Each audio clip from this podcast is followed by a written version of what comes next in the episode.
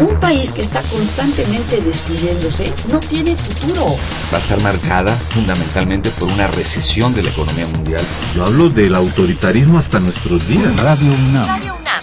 Y la Facultad de Ciencias Políticas y Sociales presentan Tiempo de análisis. Me parece que tienen que darnos ya respuestas concretas. No se puede echar a andar la reforma electoral tal como está planteada. Tenemos que seguir luchando por defender la libertad de expresión. Un espacio radiofónico donde con tu voz construyes el debate. Tiempo de análisis.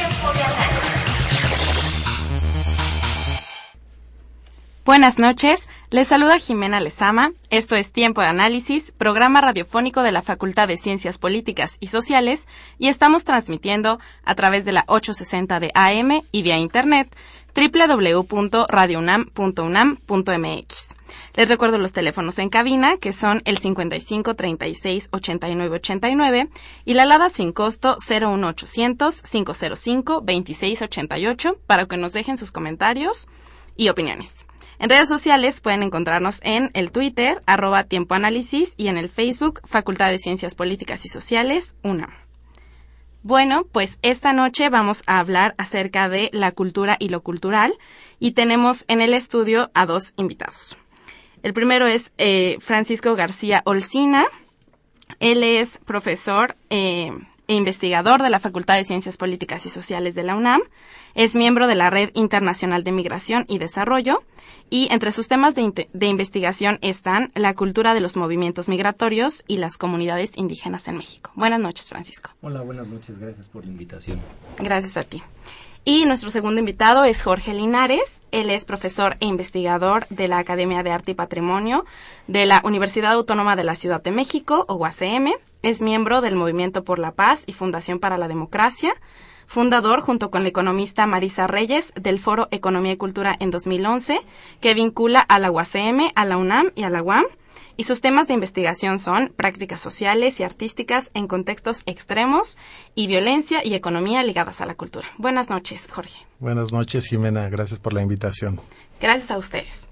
Bueno, pues, ¿qué les parece si para empezar eh, empezamos con esta definición acerca de la cultura? Entonces, iré primero contigo.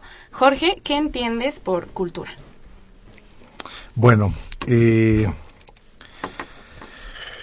la cultura hoy en día se presta a muchas confusiones, el término como tal, pero es importante distinguir la idea de cultura dentro del contexto del sector cultural, por un lado, dentro de un contexto mucho más amplio, más eh, eh, social, eh, histórico, en el que la antropología tiene un papel importante, ¿no? La cultura como el conjunto de costumbres, hábitos,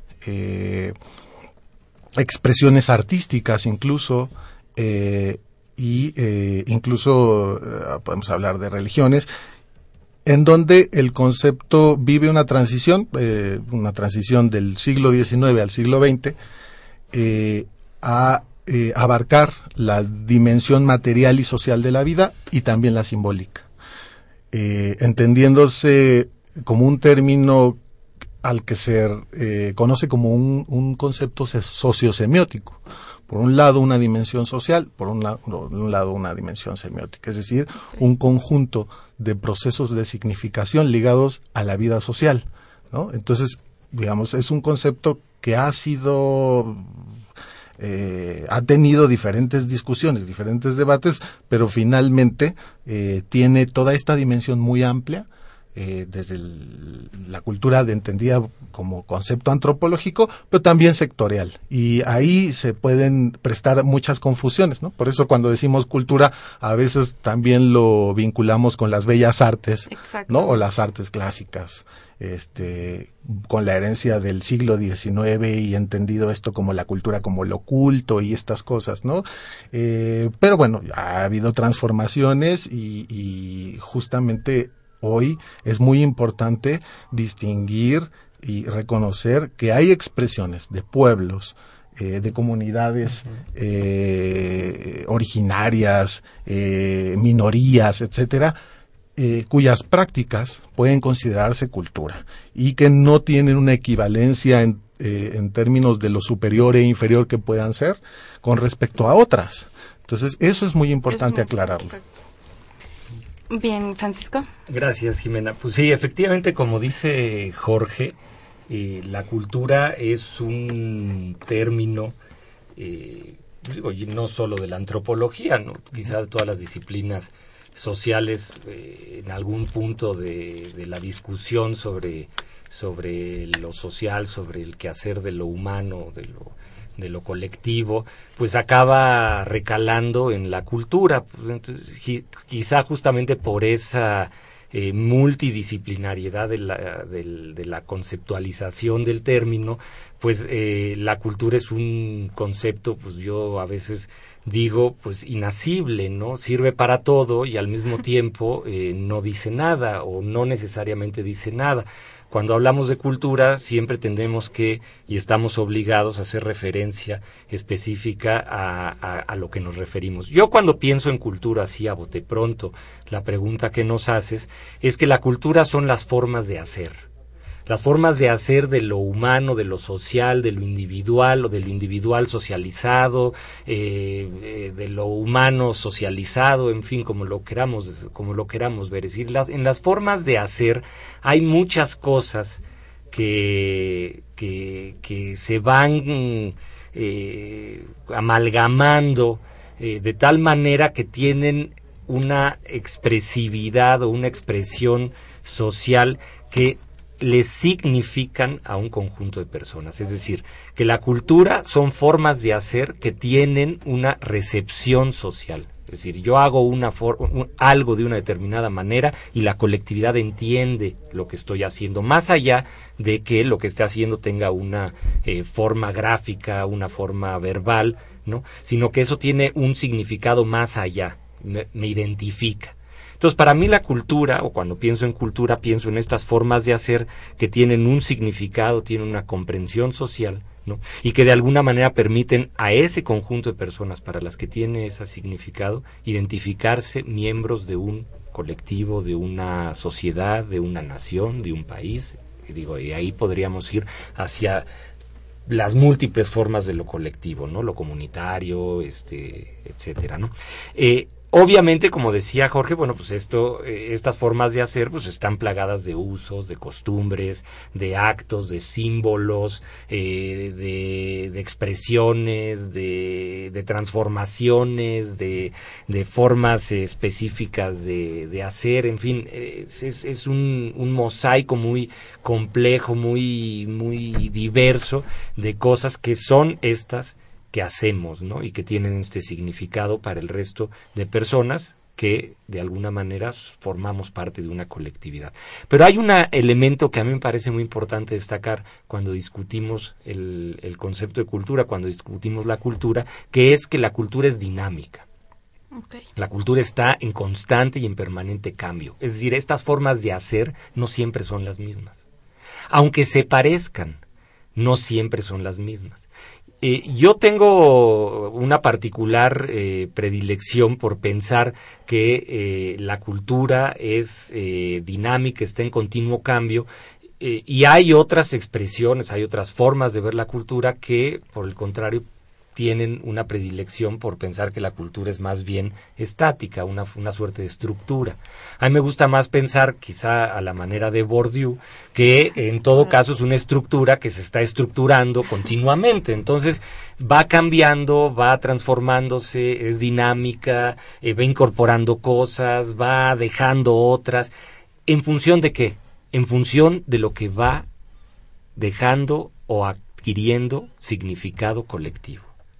Porque para mí ese es el, el, elemento primordial de la cultura, es decir, tiene un significado colectivo. Es decir, es una expresión, un quehacer que tiene un significado colectivo. Por eso es que a la cultura le podemos decir todo.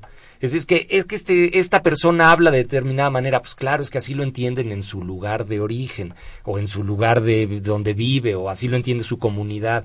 O mira lo que comen estas personas, comen distinto que yo, bueno, pues, ¿no? Y esa forma de comer tiene una, un significado en esa colectividad y así sucesivamente, ¿no? Entonces, bueno, en principio lo dejaría ahí para pasar a, las, a las otras interrogantes que tienes, pero a mí estos son los elementos que me parecen son prioritarios cuando pensamos en cultura, ¿no? Me parece perfecto que hayamos empezado por definir este tema y bueno, ahora vámonos a una cápsula de Políticas Invita.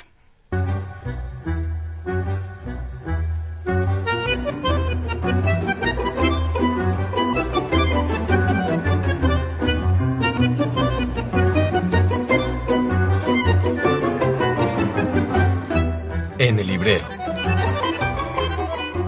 Buenas noches. Te saluda Jessica Mejía y en esta ocasión la Facultad de Ciencias Políticas y Sociales y Tiempo de Análisis te invitan a que leas el libro Dinámicas políticas, sociales, económicas y culturales frente al cambio climático. En la actualidad son diversos los problemas que aquejan al mundo y uno de ellos es el cambio climático, el cual, por su impacto global, tiene un lugar prioritario en la agenda gubernamental de los últimos años. Es así que este libro coordinado por Fernando Castañeda Carla Valverde y Luz María Cruz tiene el propósito de comprender el fenómeno del cambio climático al ofrecer diversas reflexiones de sus implicaciones en diferentes ámbitos que ocupan la actividad económica, política y social del ser humano en temas como son el manejo de desechos sólidos, la disminución de gases de efecto invernadero, el consumo racional y el papel del sector público y privado en estos temas. Esta obra plantea la discusión del debate sobre la concepción predominante del desarrollo en las últimas décadas, promoviendo el uso de energías limpias y la concientización de los poderes políticos en la toma de decisiones en los temas que involucran el aspecto ambiental.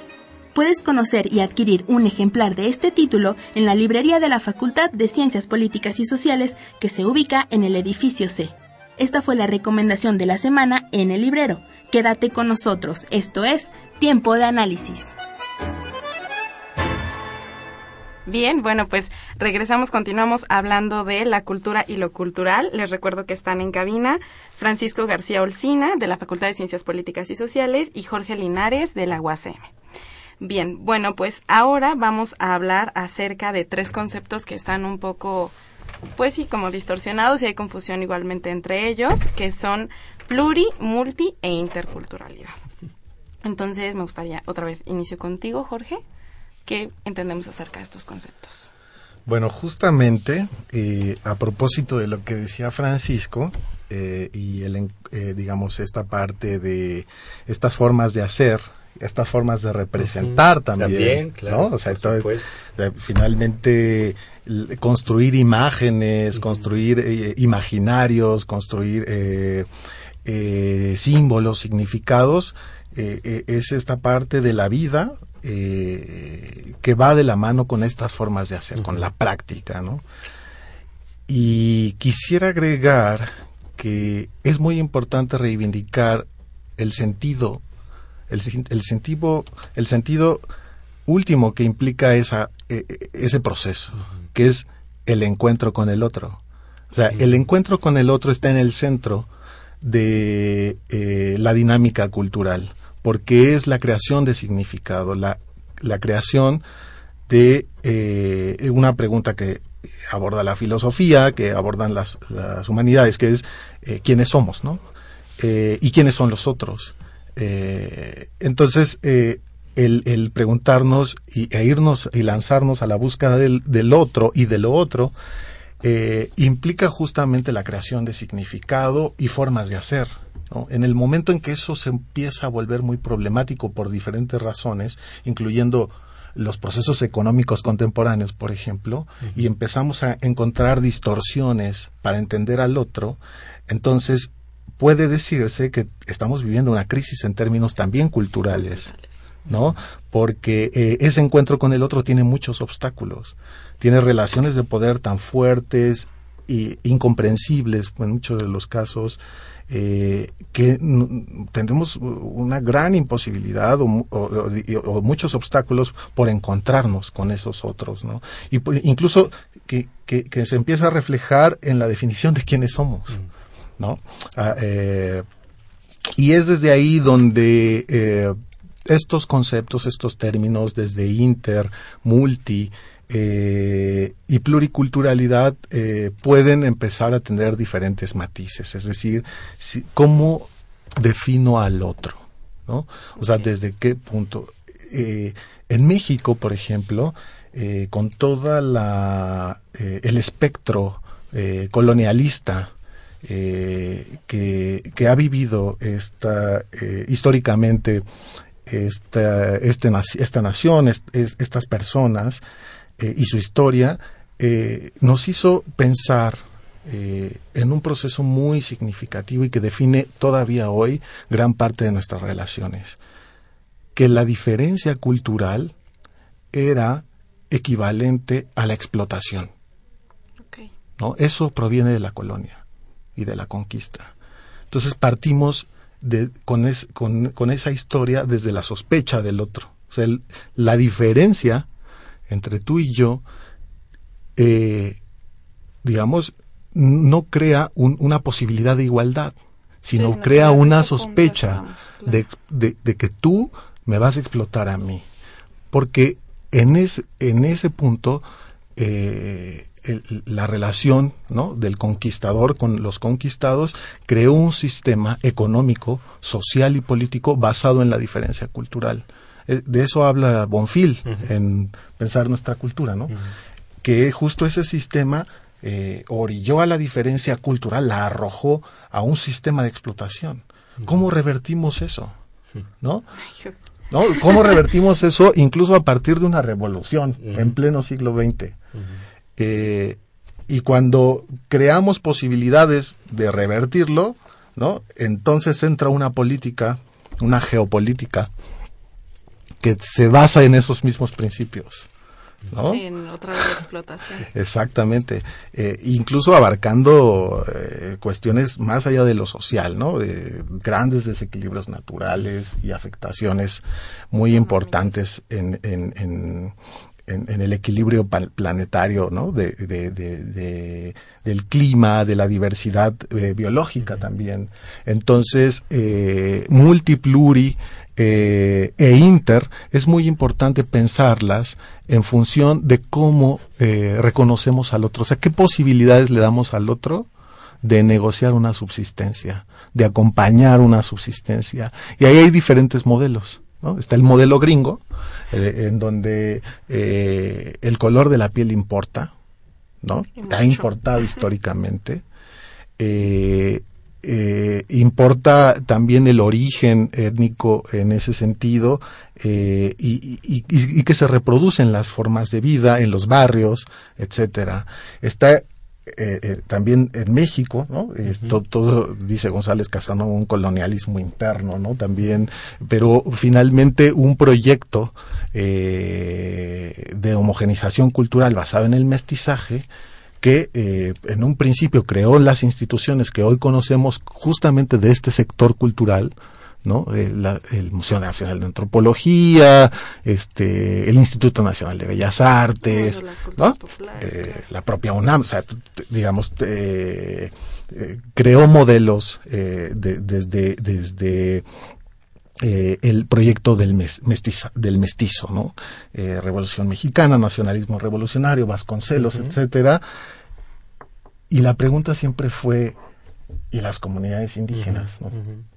Sí, sí, sí, sí, totalmente. Sí, digo, como dice Jorge, eh, efectivamente me parece que el gran dilema de la cultura, es decir, por eso el, el título del, programa es muy acertado, ¿no? Es decir, porque la, la, cultura es fácil conceptualizarla, como hemos dicho, o como dijimos al principio, ¿no? Pues como, como, un conjunto de elementos que conforman eh, una forma de ser, de hacer, de crear, de construir, y que de alguna manera esos elementos eh, eh, tienen, dotan de sentido y de significado a una colectividad, identifican a las personas que, etcétera, etcétera, ¿no? Eso, conceptualizada sí parece fácil, ¿no? Pero los dilemas de la cultura es que finalmente estas eh, formas de ser, estas formas de hacer, no están insuladas, no existen aisladas del resto de otras formas de hacer. ¿No? Okay. Eh, de hecho, la tendencia, si nosotros observamos solo las tendencias geográficas o geopoblacionales, pues las tendencias es a que eso no solo sea difícil que exista la insularidad de lo social, sino que la tendencia es a que eso desaparezca absolutamente, porque la tendencia es hacia la concentración en grandes urbes, en megalópolis, etcétera, etcétera, lo cual obliga a estas ínsulas a tener espacios de eh, encuentro, de intersección, de diálogo, de lucha, de tensión, de disputa, de pelea, llamémosle como sea, pero es un poco lo que decía Jorge, es decir, el tema está en cómo estas formas distintas de ser, estas formas distintas de hacer, estas colectividades que se piensan a sí mismo distintas, encuentran un espacio para no eh, destruirse en el momento del encuentro.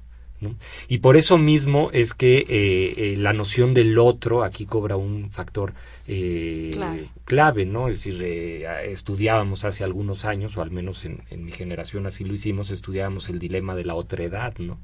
es decir, aprender que lo otro no era solo algo allá, sino que era algo aquí, y que eso no solo estaba aquí, sino que además estaba dentro, porque la noción de entender al otro supone la noción de comprenderte a ti mismo o de comprender a lo que tú perteneces. Y aquí hay otro elemento que me parece que es fundamental eh, tener en cuenta, que es la idea del miedo. Finalmente, lo social está plagado de miedo. Tenemos miedo al otro, tenemos miedo a lo desconocido, tenemos miedo a las otras formas de ser. Eh, de otra manera no se comprendería por qué, por ejemplo, cuando una persona diferente, entre comillas, ¿no? Eh, entra a un espacio en donde supuestamente todos son iguales, causa un revuelo extraordinario.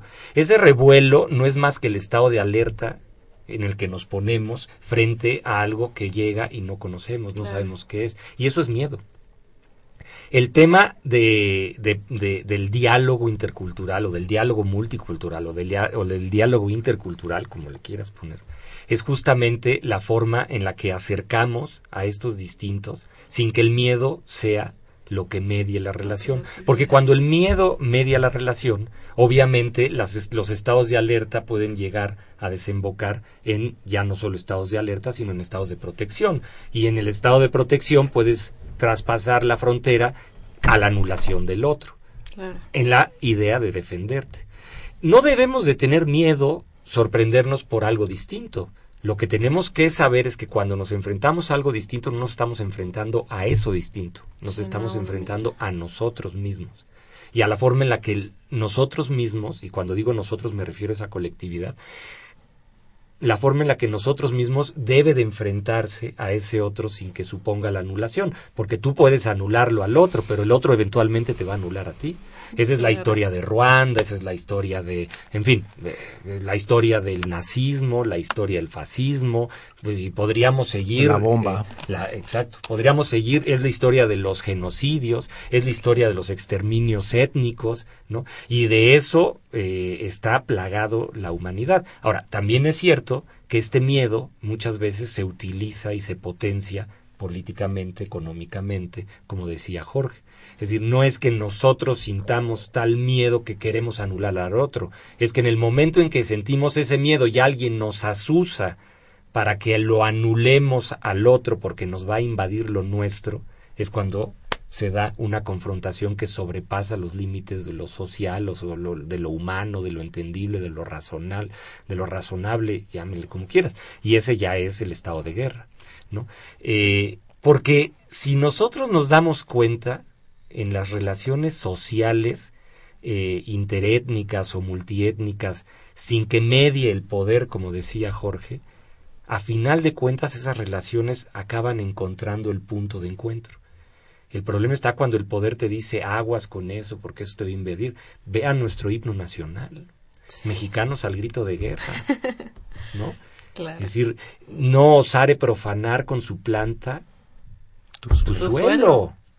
Te está hablando del otro, te está hablando del enemigo, te está hablando del extranjero. Y eso es lo que nosotros, con lo que nosotros crecemos como algo que nos defiende a nosotros. ¿no? finalmente ahí surge la idea de lo nacional y, por supuesto, el nacionalismo. ¿no?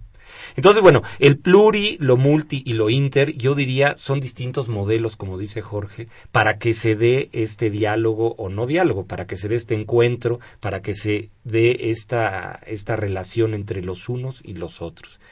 ¿no? El, lo, lo, pluricultural toma en cuenta la pluralidad como la llave para que eso ¿no? Eh, esa, esa relación no se dispare hacia algo eh, dramático. Lo multi toma en cuenta pues, lo, multi, lo, lo, lo, multipacético, la multiplicidad de formas de ser y trata de encontrar los espacios de diálogo y así sucesivamente. Hay muchos modelos. ¿no? Como decía el norteamericano, el gringo, el europeo, ¿no? Eh, obviamente el mexicano o el latinoamericano, ¿no? Muy, muy próximo, y esto nos sonará a todos, muy próximo a la idea del indigenismo, ¿no? Como una forma de aproximar el relativismo cultural de François, Manuel eh, Gamio. Exactamente, ¿no? Entonces, bueno, eso me parece que es eh, muy importante y quizás es mucho más importante comprender esta noción que comprender exactamente los modelos, porque a final de cuentas los modelos ahí están, pero lo que debemos de entender es que los modelos no son aplicables o sea, no, no es un modelo matemático que voy a... Sí, no son para todos. Los modelos hay que adaptarlos a las realidades sociales. Y estos pluriculturalismos, multiculturalismos, interculturalismos, todos ismos, o sea, modelos, posiciones, ideologías, hay que buscarles adaptarlos a las realidades de cada, de cada estado, de cada país, de cada comunidad, de cada nicho social, etcétera. ¿no? Exacto, bueno, pues me encanta porque esto nos da pie para hablar de migración y de culturas indígenas. Entonces vamos ahorita a una cápsula de Políticas Invita y regresamos con estos temas. Políticas Invita. Conoce las actividades académicas y culturales de nuestra facultad. Cine, seminarios, conferencias, exposiciones, coloquios. Políticas Invita.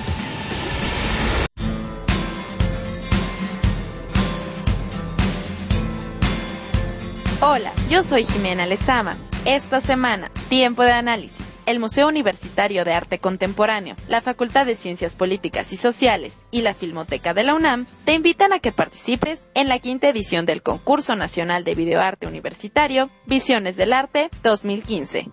Hoy, el video se ha convertido en una herramienta al alcance de la mayoría, con la aparición de cámaras miniatura en dispositivos móviles y plataformas de distribución de videos caseros en medios electrónicos que han reformulado las condiciones de realización de video en la actualidad.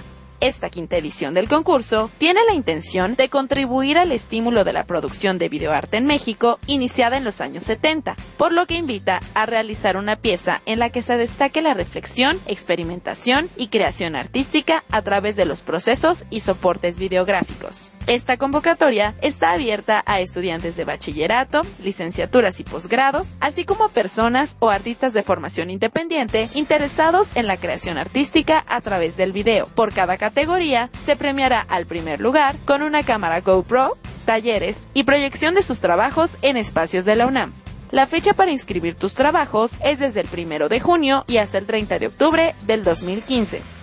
Consulta las bases y especificaciones del concurso en el cartel disponible en la página de la Facultad de Ciencias Políticas y Sociales, en el correo concurso.videoarte.moac.unam.mx o bien asiste a la coordinación de extensión universitaria ubicada en el edificio G de la facultad. Esto fue todo en Políticas Invita. Sigue con nosotros en un tiempo de análisis. Bien amigos, continuamos hablando acerca de la cultura y los dilemas de lo cultural. Estamos con Francisco García Olcina, de la Facultad de Ciencias Políticas y Sociales, y Jorge Linares, de la UACM. Bien, pues tenemos un comentario del público.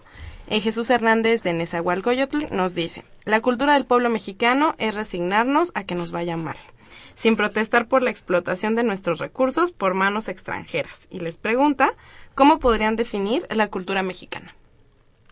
Bueno, es así, como decíamos antes de empezar el programa, eh, es así, es una pregunta para desarrollar una tesis de grado, doctor, ¿no?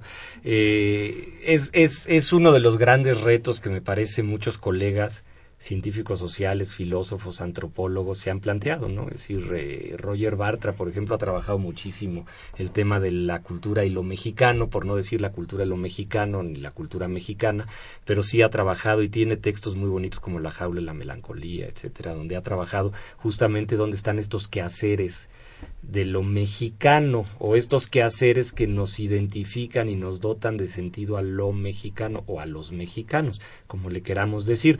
A mí me parece que una primera respuesta muy en el tenor de lo que hemos estado conversando es que no existe tal cosa como la cultura mexicana. Deberíamos quizá más bien plantearnos la idea de las culturas mexicanas diversas, variadas, eh, múltiples, eh, entre las cuales y eso sí eh, me parece que es eh, el elemento que valdría la pena destacar. Pensando en lo mexicano hay una serie de intersecciones que se cruzan y que quizá amalgaman en algunas expresiones. Pero esto no obsta para pensar que lo mexicano no existe único sino existe diverso. Y hay ciertas cosas que podríamos decir nos dan o nos dotan de sentido nacional pero ahí habría que pensar si esas cosas que nos dotan de sentido nacional son propias de la cultura o son propias del nacionalismo. No quiere decir que sean propias del nacionalismo, no son culturales, sí lo son, pero están, vamos a decir, exacerbadas en la noción de lo nacional, justamente para, para pensarnos como una entidad que tiene unas fronteras, ¿no? Es decir, cuando ponemos el tema de las fronteras en la cultura, pues ya estamos hablando de naciones o de países, ¿no? Y, y también opera, ¿no? Es decir, bueno, si hay una anécdota que yo con esto le doy la, el paso a Jorge para que nos dé su punto de vista sobre la pregunta, pero hay una anécdota muy bonita de un, eh, un diplomático eh, en un país centroamericano eh, cuando Centroamérica estaba eh, en la ebullición de los conflictos bélicos, eh, guerrillas, paramilitares, etcétera, etcétera. Y había muchos centroamericanos que buscaban venir a México a través de una especie de salvoconducto, ¿no? Es decir, se, se metían a la embajada mexicana y decía, oiga, yo soy mexicano, pero perdí mi pasaporte, entonces denme un salvoconducto para volver a México. Y este embajador, eh, pues no tenía forma de saber cuáles de todos esos solicitantes realmente eran mexicanos, porque bueno, pues finalmente en algún en alguna manera todos nos parecemos, ¿no? todos podríamos pasar por mexicanos. Pero cuenta la leyenda, yo no sé si es una historia urbana o es un hecho real, pero cuenta la leyenda que este diplomático ingenió una forma de ver cuáles de todos los peticionarios de salvoconducto para venir a México eran mexicanos y cuáles no. Cuenta que hacía recepciones en la embajada, ¿no? y ponía un altero de tortillas ¿no? para que para que todos este, se hicieran tacos y entonces él no se fijaba en la forma en la que hacían el taco no se fijaba en la forma en la que agarraban el taco se fijaba en la forma en la que agarraban la tortilla si el individuo agarraba la tortilla de arriba, es decir, la primera, no, él decía este no es mexicano, porque un mexicano siempre agarra la, del medio, porque es la que está más calientita, ¿no? Ahora, hay estas cosas, ¿no? Son cultura, son formas que nos identifican. ¿no? Eh, que nos identifican como que como mexicanos, sí, pero tal vez, tal vez también como este chiapanecos, o en su defecto tal vez también como celtales o sotziles, o en su defecto como tepiteños, etcétera, ¿no? Sí, hay esos elementos que amalgaman o que podrían ser un, un vaso comunicante de los mexicanos, ¿no? Y eso podría pasar por la cultura mexicana. y lo pongo entre, entre, comillas. entre comillas para preservar la noción de que esa unicidad no existe. ¿no? Perfecto. Jorge. Bueno, a mí me parece que justo siguiendo en la línea de Francisco, una gran lección que tiene este país eh, en su definición de lo mexicano vino desde el sur, desde los pueblos originarios. ¿no? Eh, los acuerdos de San Andrés, toda la lucha que ha tenido las comunidades zapatistas, ¿no? colocan en el centro una diversidad, una forma de entender el mundo, una propuesta política, una propuesta cultural, una manera de encarnar todas estas dimensiones en proyectos societales, hasta ahora todavía con cierto eh, ciertas características embrionarias, pero son apuestas también a nuevas utopías. Y son utopías que se piensan en una definición del, de México diversa. El problema es que el otro, ¿no? En gran medida ha negado esa eh, propuesta. Eh, y creo que este ejemplo sirve para otros tantos ejemplos, ¿no? En donde diversas comunidades, ¿no? Tienen que eh, construir estas eh, sus propias propuestas, ¿no? sus propias propuestas de eh, hacerle entender a ese gran otro heredado, autoritario, explotador, eh, que es que hay mundos posibles para todos, ¿no? Entonces eh, es desde ese pues, sentido en donde hay que entender una gran lección de lo que realmente significa este país y de quienes caben en él, ¿no? Hablando sobre todo también de las comunidades migrantes, ¿no? Porque justo eh, hay que entender también a este país en la dimensión regional, ¿no? E-, es, muy importante, ¿no? En la patria grande. Sí, sí, sí, totalmente de acuerdo. Que está en Los Ángeles, que está en el Perú, que está en Centroamérica, ¿no? Está en Costa Rica, en Guatemala, en El Salvador, en Honduras. Y, eh, eh, digamos, los lazos de, significación que tienen estos pueblos son muy fuertes, ¿no? Y muchas veces desde nuestras instituciones les hemos dado la espalda. ¿no? Y es muy importante transformar esa condición. Es urgente. Sí, totalmente de acuerdo. Eh, y hay, hay un elemento adicional sobre la pregunta de, de, la persona que nos hace el favor de escucharnos. Jesús eh, Hernández. Sí, Jesús Hernández. Eh, dice al principio la pregunta que nuestra cultura es este la cultura del pueblo mexicano es resignarnos, a que nos vaya mal. Para que nos vaya mal. Fíjate que, es muy interesante, ¿no? Porque eh, quisiera destacarlo porque viene muy bien a cuento de lo que hemos estado conversando, ¿no? Eh, se suele decir, no, pues es, es, como, es como la idea del mexicano flojo, ¿no? Claro. Es decir, como si eso fuera cultura, eh, bueno, esto, esta, esta otra, esta otra parábola, ¿no? El mexicano resignado, pues es parecida a la del mexicano flojo. Es decir, realmente no tiene, no tiene relación con lo que realmente sucede. Si, si, si, si somos colectivamente resignados, no tiene nada que ver con la cultura tiene que ver más con otros determinantes o con otras eh, con otros, eh, para no decir determinantes solo, ¿no? Eh, con otros asuntos de lo social, de lo político, de lo económico, ¿no? Tiene que ver también con la posibilidad de creación de expectativas, de creación de futuro, tiene que ver con la posibilidad de comprender que el cambio es posible porque de alguna manera cuando hacemos algo se materializa ese cambio y quizá lo que hemos vivido es un larguísimo larguísimo, casi interminable periodo ¿no?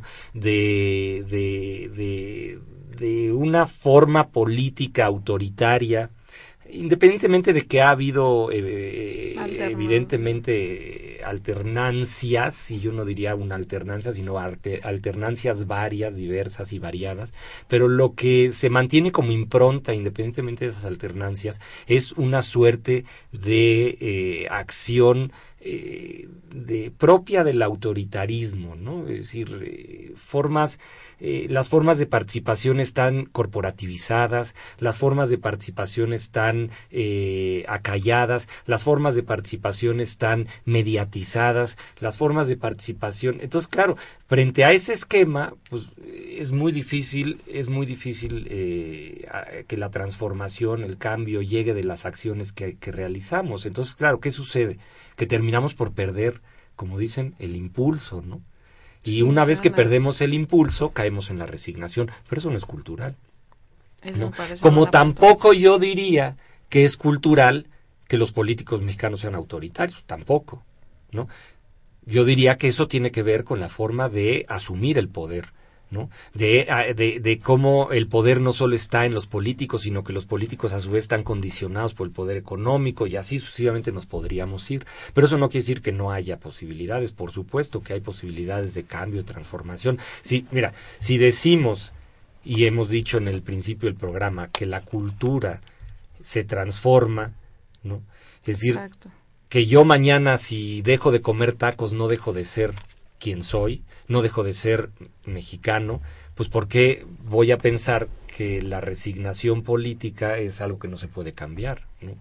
Si, final de cuentas se cambia, ¿no? Entonces, pero me parece muy acertada la, la intervención de, de, de, de sí, del radio escucha, porque eh, sí es una con una constante vernos en determinadas formas de ser como como, como si eso fuera inamovible, como si eso fuera un destino manifiesto social, colectivo, ¿no?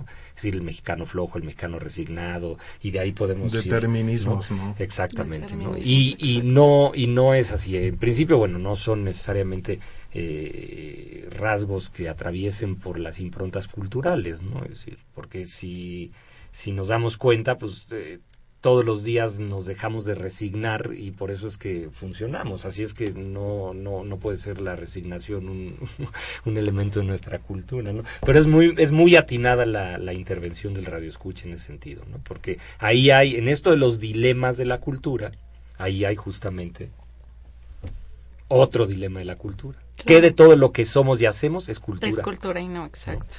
¿Y qué es otras, y qué es otras cosas, ¿no? Bien, pues vamos a nuestra última cápsula, es en el librero y regresamos a hablar de los dilemas de lo cultural.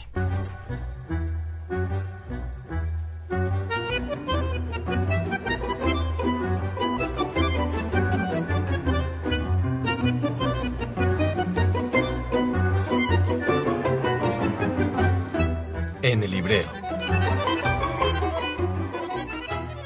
Muy buenas noches, yo soy Jessica Mejía y en esta ocasión, en el librero y tiempo de análisis, te invitan a que leas el libro Michel Foucault, de la arqueología a la bioética. Foucault nació en la segunda década del siglo pasado. Fue un gran estudioso de la filosofía y la psicología, y ha destacado por las aportaciones que su pensamiento le dio al mundo a través de trabajos como La historia de la locura en la Edad Clásica, Las palabras y las cosas, y por supuesto, Historia de la Sexualidad. No dejes de adquirir este libro coordinado por Luis Gómez, en el que tendrás la oportunidad de conocer el pensamiento de Michel Foucault de la mano de autores como Luca Paltrineri, Jean-François Berthe, Marco Jiménez, Gustavo Álvarez Sánchez, Rita Angulo, Mauricio Lazzarato, Isabel Casigoli y Guillermo Pereira, entre otros. Conoce y compra este y otros libros y revistas editados por la Facultad de Ciencias Políticas y Sociales en la librería que se encuentra en el edificio C de nuestras instalaciones. Eso fue todo por esta ocasión en el librero. Quédate con nosotros en un tiempo de análisis.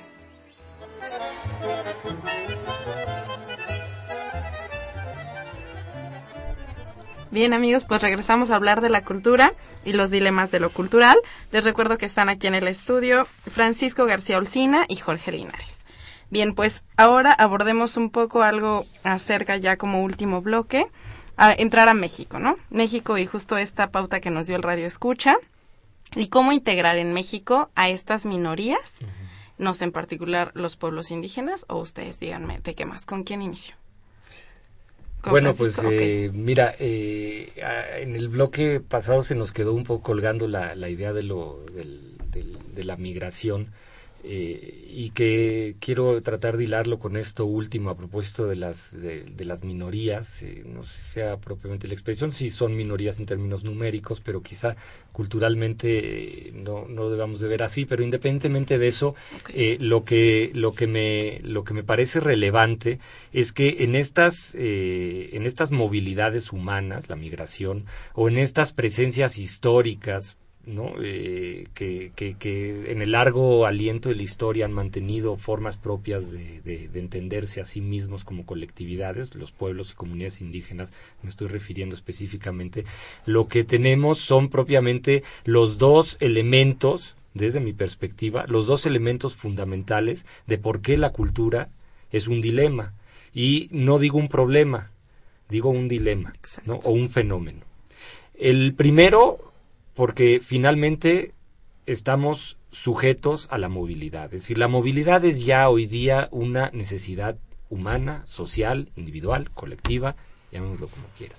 Hoy día eh, la posibilidad de pensar en traspasar una frontera para encontrar un trabajo no es algo que se medite demasiado. Y esa va a ser además la, la, impronta de la, de, la, de la humanidad en los próximos, eh, en los próximos años.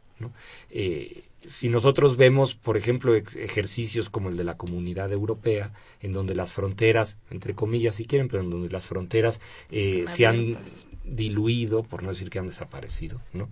Eh, y las personas se mueven en ese espacio geográfico amplio, pero que es multinacional, de manera libre y absolutamente este dinámico ¿no? o de manera dinámica pues la realidad del, del mundo va a ser esa y qué pasa con las movilidades las movilidades llevan formas distintas de ser a lugares en donde hay otras formas de ser. Es decir las movilidades llevan a elementos culturales a otros lugares donde hay otros elementos culturales. Y eso evidentemente genera y va a generar necesidad de interacciones, necesidades de diálogo, necesidades de, de, acciones. ¿no? Y las estas llamadas minorías culturales, o si queremos, estos grupos étnicos que han mantenido ciertas formas históricas de su, de su, de su congregación comunitaria, ¿no? pues a su vez van a ir también fortaleciendo esas formas propias. ¿no? De tal forma que entre la movilidad y las permanencias, ¿no? Lo diverso culturalmente es, yo digo, el signo de los próximos milenios, por así decir, ¿no? Es decir, a final de cuentas, esta idea de lo insular, esta idea de lo aislado, esta idea de lo propio, exclusivo, ya no va a, a existir eh, por mucho tiempo más, ¿no? Es decir, en algunos sitios se sigue manteniendo así, pero eso va a desaparecer muy pronto. México no es la excepción. México ha tenido durante su historia eh, muchos movimientos, pero lo que vemos ahora es una, una movilidad absoluta, ¿no? Y vemos también un, un fortalecimiento de las formas propias de lo cultural, ¿no? De los pueblos indígenas, ¿no? Y ahí lo dejo para que Jorge, Jorge, por la oportunidad de decirnos algo. Sí, yo creo que justamente eh, eh, el, el, tema de la cultura con algunas minorías, con, con algunos grupos eh, que en términos de relaciones de poder no tienen un papel tan importante, justamente luchan por ganar esa importancia, ¿no? En, en, en la vida pública, etcétera digamos, han tenido una relación con la cultura muy interesante, en el sentido de que puede tener, puede funcionar como un recurso político, ¿no? Eh, recordemos la lucha del pueblo Huirrárica, por ejemplo, contra las mineras, ¿no? En el sexenio de Calderón y cómo eh, la bandera cultural era un recurso político importante eh, para eh, digamos, que se respetaran sus sitios sagrados, ¿no? Eh, eh, y estos grupos, en, en, estos términos, tienen esta capacidad de que en la cultura encuentran también prácticas sociales, económicas, incluso políticas. ¿no? La cultura encarna todas esas dimensiones es muy importante entenderlo así, porque no es, en las sociedades urbanas, por ejemplo, lo podemos ver de manera independiente, ¿no? Una parte es la, la dimensión económica, otra la política, otra la artística y la cultural, ¿no? Eh, y eh, en varios pueblos no. En varios pueblos todo está... ahí metido, incluyendo la religión, por ejemplo. Eh, está encarnado, como dirían este, la antropología económica, ¿no? Está incrustado también. Eh, y hay otro proceso muy, muy importante que no hay que eh, dejar atrás, que es que la cultura también puede tener una utilización eh, como si fuera un recurso económico. Y ahí es muy importante entender que si operamos una racionalidad instrumental, ¿no? un, un arreglo afines de lo cultural, eh, reducimos en gran medida eh, todos aquellos aspectos ¿no? Eh, que pueden volver una comunidad.